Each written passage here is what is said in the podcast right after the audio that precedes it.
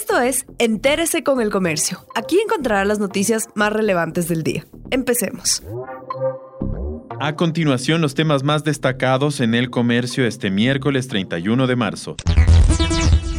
Los buses del servicio intra e interprovincial que realicen viajes de más de 8 horas están exentos de la restricción vehicular en el feriado.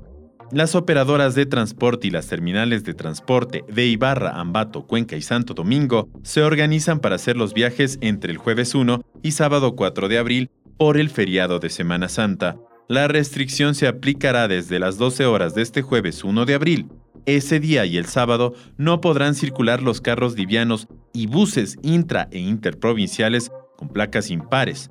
El viernes y el domingo no lo harán las placas pares. La medida es para quienes circulen por la red vial estatal.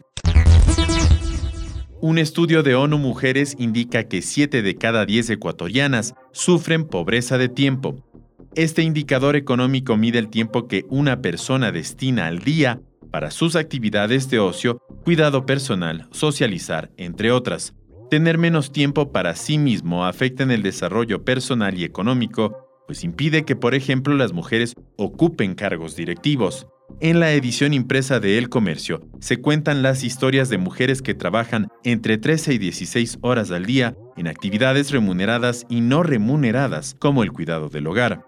Según ONU Mujeres, con la pandemia el indicador de pobreza de tiempo aumentó a 8 de cada 10 mujeres en Pichincha, Guayas y Manabí. Guayaquil lidera los asesinatos en el país. Tres estrategias que el gobierno dispuso en noviembre para frenar la violencia en Guayaquil están inactivas. La policía cambió de métodos para actuar contra la violencia. Hoy salen en las madrugadas para retener a motorizados sospechosos. El comercio comparó la tasa de incidencia acumulada de casos de Quito con las de otras ocho capitales sudamericanas, Montevideo, Asunción, La Paz, Lima, Santiago, Bogotá, Brasilia y Buenos Aires.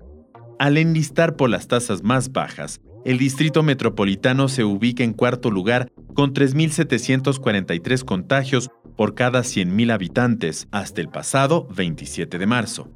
Este indicador además lo posiciona por debajo del promedio de las nueve urbes. Sin embargo, la capital ecuatoriana ha superado los 100.000 infectados y se vive una situación crítica por la saturación de áreas de emergencia y listas de espera para hospitalización y cuidados intensivos que están al límite.